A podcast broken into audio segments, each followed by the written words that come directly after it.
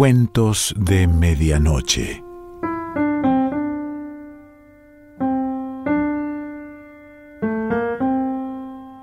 El cuento de hoy se titula El Cuentero y pertenece a Onelio Jorge Cardoso.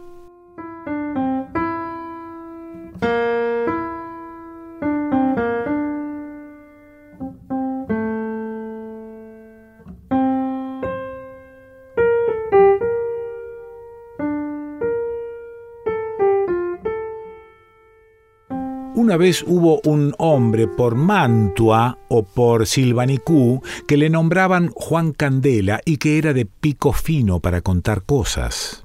Fue antes de la restricción de la zafra que se juntaban por esos campos gente de vuelta arriba con gente de vuelta abajo. Yo recuerdo bien a Candela, Tenía los ojos negros, la boca fácil y la cabeza llena de ríos, de montañas y de hombres. Por entonces nos juntábamos en el barracón y se ponía un farol en medio de todos. Allí venían Soriano, Miguel, Marcelino y otros, que no me acuerdo. Luego, en cuanto Juan empezaba a hablar, uno se ponía bobo escuchándolo. No había pájaro en el monte ni sonido en la guitarra que Juan no se sacara del pecho. Uno se movía, se daba golpes en las piernas espantándose los bichos, pero seguía ahí, con los ojos fijos en la cara de Juan, mientras él se ayudaba con todo el cuerpo y refería con voz distinta de la suya cuando hablaban los otros personajes del cuento. Pero eso sí, a Juan Candela nunca se le pudo contradecir, porque cerraba los cuentos con una mirada de imposición en redondo y uno se quedaba callado viendo cómo el hombre tenía algo fuerte metido en el cuerpo suyo, preciso, certero. Juan sacaba la palabra del saco de palabras suyas y la ataba en el aire con un gesto y aquello cautivaba, adormecía. Por eso contaba cosas como estas, con otras palabras suyas. Río abundante de peces, el de las lajas, allá por Coliseo. Mire, una vez reventaron las aguas antes de tiempo sobre San Miguel y toda esa zona. Primero pasaron unas nubes a ras de loma y luego vino aquel mar negro con un viento frío de vanguardia que aplanó el espartillo y doblegó los guayabos hasta que se establecieron las lluvias. Yo vendía ambulante entonces, tenía una mula caminadora y firme, así que en cuanto empezaron a encauzarse las aguas y vino el oreo de las tierras, hice camino para adentro de las sillerías. Iba tirando mis cálculos con el río, porque para pensar no hay como el paso de una mula bajo el cielo. Un poco lleno, me decía, pero con cruce. Yo había pasado aguas mayores que aquellas, y conocía la zona como para andar con los ojos de la mula nada más, así que partí a la marcha buscando el río y por la tarde ya estaba entrando en él. Arrastraba todavía aguas de chocolate revuelto, pero apenas si se botaba medio metro de la orilla. Con que meto la mula en el agua y empiezo a pasar. Todo iba bien. Abajo golpeaban los cascos sordamente sobre las lajas, pero en mitad del río el animalito resbaló, corriéndose apenas una cuarta. Yo pensé en la carga, en el hilo, en los polvos, en todo lo que el agua me iba a malograr. Entonces clavé la mula en firme. El animalito lució su sangre como siempre. Se estremeció, levantó las orejas asustadas y pasó buenamente arrollando el agua en el pecho.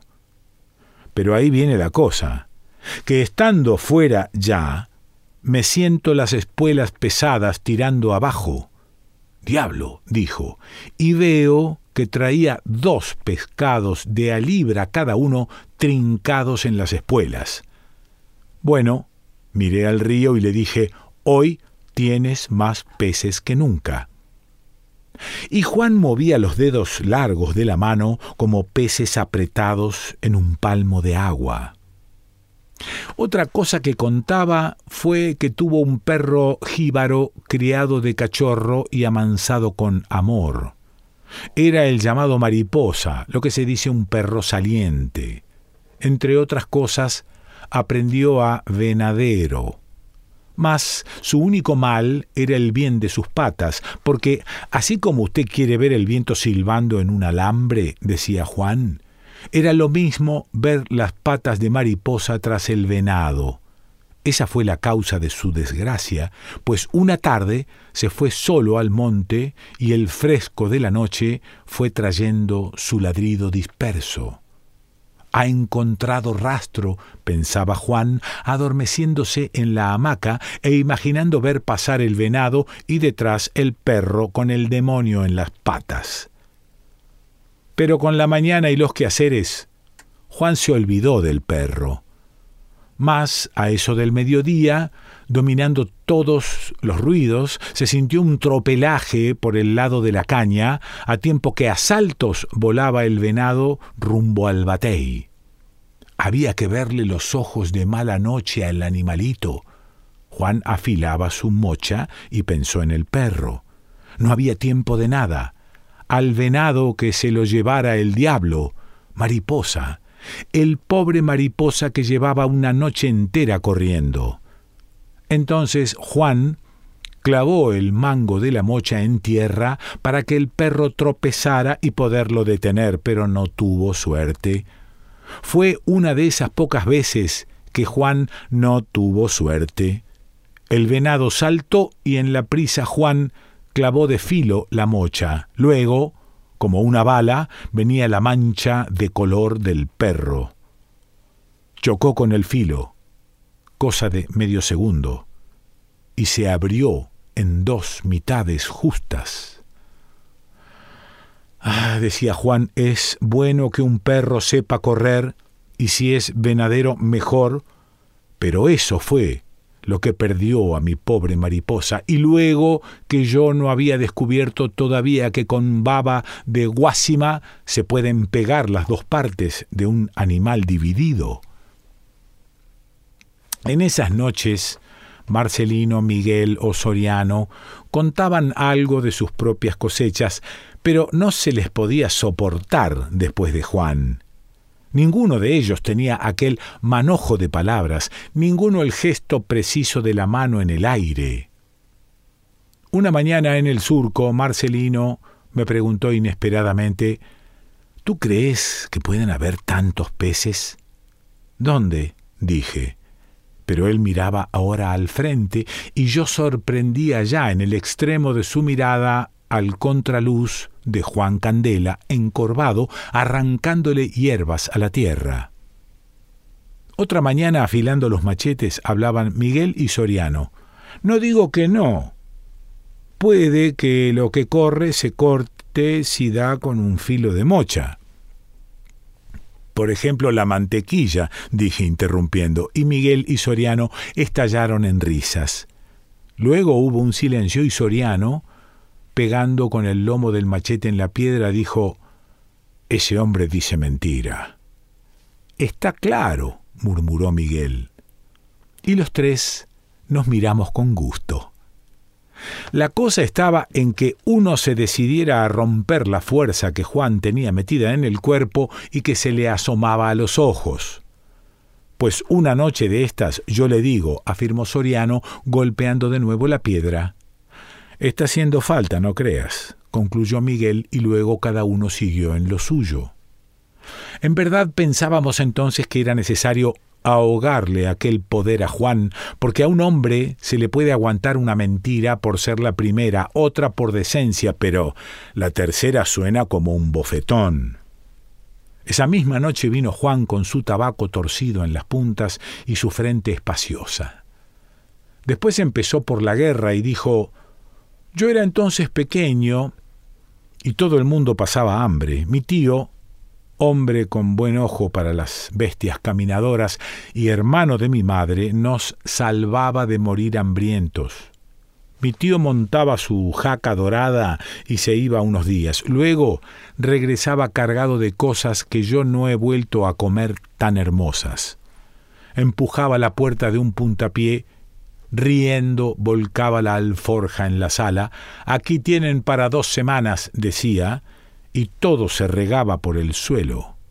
ñames, calabazas, plátanos, tomates más grandes que una guira cimarrona, se llenaba el piso de verde, de rojo, de color de tierra removida, qué sé yo. Mi madre empezaba entonces recogiendo en la falda y luego me gritaba por un saco para desbordarlo. Ah, aquellos días. Pero sin embargo digo que no eran tiempos para tan buenos forrajeos. ¿Dónde, pues, mi tío hallaba aquellas viandas de Dios? Juan dejó la pregunta en el aire casi vestida de humo y oliendo a tabaco. Yo aproveché para recorrer de un vistazo la cara de todos. Marcelino estaba mirando y con un mosquito chupándole la sien. Soriano vuelto todo a Juan y Miguel y todos indefensos como moscas. Pues cuando mi tío se estaba muriendo, prosiguió Juan, hizo señal de que todos salieran y me dijo tú, quédate y escucha. Se había enderezado en el catre y me miraba con ojos vidriosos. A todo el mundo no se le pueden contar ciertas cosas, Juan, siguió diciéndome. La gente se ríe y no cree más que lo que tiene enfrente de los ojos, pero tú no eres de esos, y yo te necesito ahora para que mi secreto no se malogre conmigo. Óyeme bien, para la ciénaga de Zapata, en la fuente misma del río Negro, hay una vereda apretada de llana y mangle que es el camino. Tú arrancas temprano con la fresca, porque vas a estar seis días caminando y al sexto aparece el volcán. Entre el paso de la bestia y el volcán te va quedando la ciudad, pero tú no vas a ella. Antes en los campos, hay mucho que forrajear y los indios son buena gente. ¿Qué ciudad, tío? le pregunté. México, hijo, México. ¿Dónde crees tú que yo iba a encontrar viandas? Y expiró haciéndome la pregunta. Juan cayó un instante y nadie se movió de su lugar. Luego levantó la cabeza para mirar y añadió complacido, La verdad, yo pienso ir un día de estos. Estoy seguro que nadie más sabe el camino de México. Soriano se puso de pie entonces, se enderezó agarrándose la faja, pero Juan lo atrapó en vilo con su mirada. Luego Soriano tragó en seco y se sentó de nuevo. Al día siguiente, después que Juan llevó su plato a la cocina, Soriano me enseñó un papel doblado y sucio. Era un grabado descolorido donde aparecía un barco excursionista y se podía leer arriba tantos pesos ida y vuelta a México. ¿Y cómo no hablaste anoche? le pregunté. No sé, me trabé de aquí, dijo señalándose el cuello.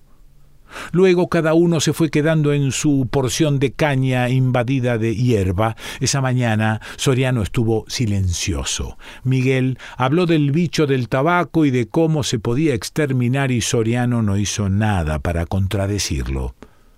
Después, cuando fumábamos en la puerta y se estaba tirando el sol por encima de la caseta de la romana, Soriano explotó, pegándole un puntapié a la vasija de las gallinas. Carajo, esta noche sí que hablo, lo verán. Pero esa noche fue cuando se quemaron las cañas del asta. Don Carlos vino de la vivienda y nos ordenó ayuda para el vecino y todos fuimos a apagar el incendio. Aquello duró toda la noche. Después se nos dio el día para dormir ahumados como estábamos. Juan tuvo fiebre y tos Apenas comía, iba derecho para la hamaca y tosía durante las primeras horas hasta que se quedaba rendido. Nosotros seguíamos allí contando nuestras cosas con el farol en medio, pero notando la ausencia de Juan, poniendo los ojos sobre el cajón vacío donde se sentaba él, y ya nadie se acordaba de que hubo necesidad de ahogarle a Juan su fuerza, sino que seguíamos hablando de cómo se acababan las plagas y de cómo se exterminaba principalmente la del tabaco. Más, Juan curó de sus calenturas. Se quedó con la tos, pero eso hizo más interesante todavía sus cuentos porque la aguantaba hasta el momento de hacer una pregunta, seguro de que así prolongaba el tiempo en espera de la respuesta, y una noche empezó de nuevo, atando las palabras con su movimiento mientras refería de esta manera Aquel sí era un majá, no digo yo, uno de Santa María. El lomo marcado con manchas de sombra, pero bueno, déjenme decirles que yo había llegado a la zona sin conocer más que el sol y las estrellas. Estábamos en un corte de monte al pie mismo de la Sierra Maestra, un monte de esos que son un techo verde en veinte leguas. Empezábamos a desmontar con la cuadrilla y así que en cuanto yo me vi frente a una de esas a cañas añosas que no abrazan tres hombres juntos, levanté el hacha y ¡chac! el primer golpe, ¡chac! el segundo, cuando siento, caramba, que me enlaza el pescuezo una cosa gorda y fría. Ah, compañero, uno debe saber lo que son los sustos cuando tiene cuarenta años y ha vivido pobre siempre. Aquel día yo me di cuenta cabal de lo que es un susto de verdad, porque lo que me apretaba el cuello me estaba quitando el aire y botándome los ojos de sus cuevas. Por más que le prendía las uñas, resbalaba sin saber qué diablos era. Entonces, medio ahogado, medio muerto, me acuerdo de mi cintura y de mi cuchillo, y tanteando hallé la vaina, y poco a poco levanté el brazo que me pesaba como una piedra para cortar al fin un palmo más arriba de mi cabeza. Cayó redondo al suelo y encima caliente. Me vino el chorro de sangre del majá. Les digo que era como para morirse cuando vi el animal sin cabeza desangrándose como un tubo roto. Bueno, había que verlo. Era un Santa María, y luego cuando lo estiramos vimos que medía sus cuarenta varas justas. Juan cayó abriendo sus dos brazos. Soriano estaba a punto de hablar, mas Juan se le quedó mirando. Estaba seco por las calenturas, pero conservaba fuertes los ojos y lo estaba deteniendo con toda su energía. Empero, Soriano seguía de pie y ya con aire suficiente para decir sabe Dios cuántas cosas, sin embargo callado, inmóvil todavía. Entonces yo tuve una idea y me puse de pie. Puede que no lo haya medido con buena medida, Juan, le dije y él me miró igual que a Soriano. Era dura, la ceja saliente y una chispa debajo. Yo le aguanté la mirada todo lo que pude hasta que al fin regresó a mirar a Soriano y dijo, Bueno, es posible. Quizá no tenía más que treinta, gritó casi Soriano buscándole los ojos ahora. ¿Acaso menos? rió Miguel y le coreamos todos la risa, pero Juan Levantó el mentón y dijo calmosamente corriendo la mirada sobre todos. Seguro que no pasaba de treinta bien medido. Vaya, vaya, seguro que de seis, atacó Soriano. Entonces pasó lo que pasó. Juan tiró del machete y dijo, levantándolo sobre su cabeza, El que me le quite medio metro más, lo mato. Nadie se atrevió a moverse. Tenía los ojos encendidos y la mano trigueña se le blanqueaba ahora en el apretón al cabo del machete, así que nos quedamos callados. Luego él bajó lentamente el arma y dijo, Bueno, bestias, nada más que bestias mal agradecidas. Y volvió la espalda para perderse en la oscuridad del barracón. La caña siguió creciendo y la hierba dando guerra el poco jornal y los vales seguían también.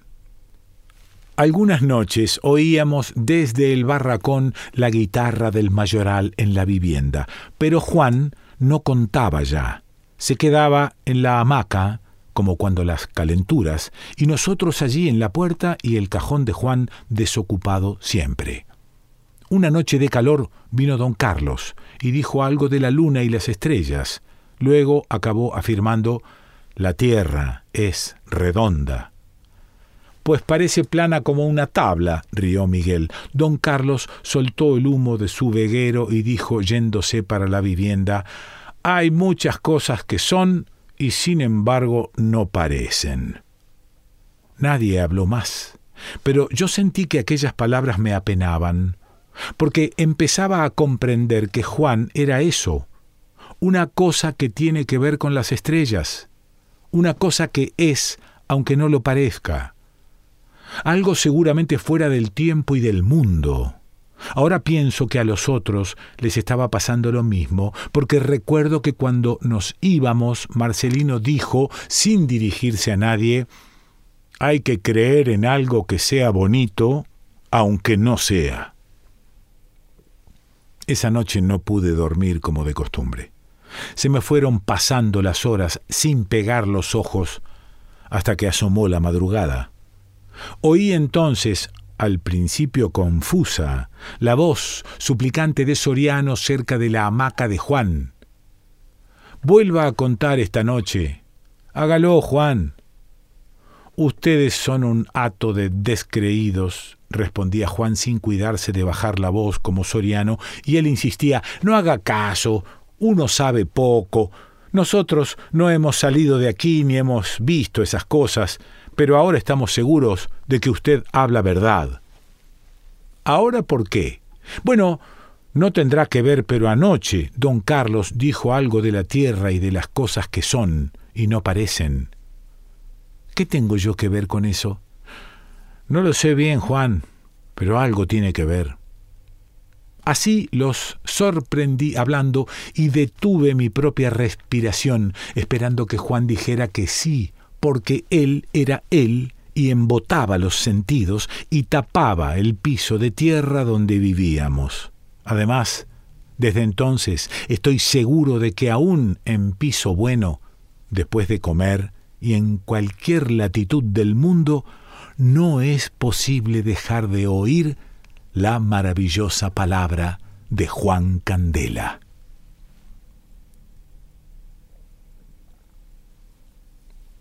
Onelio Jorge Cardoso.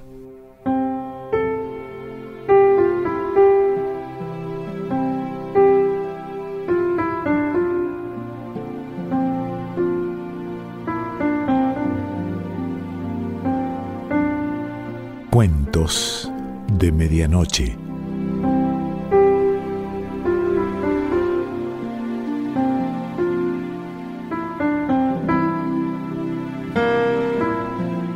Selección Pancho Mondino. Idea y lectura Quique Pessoa.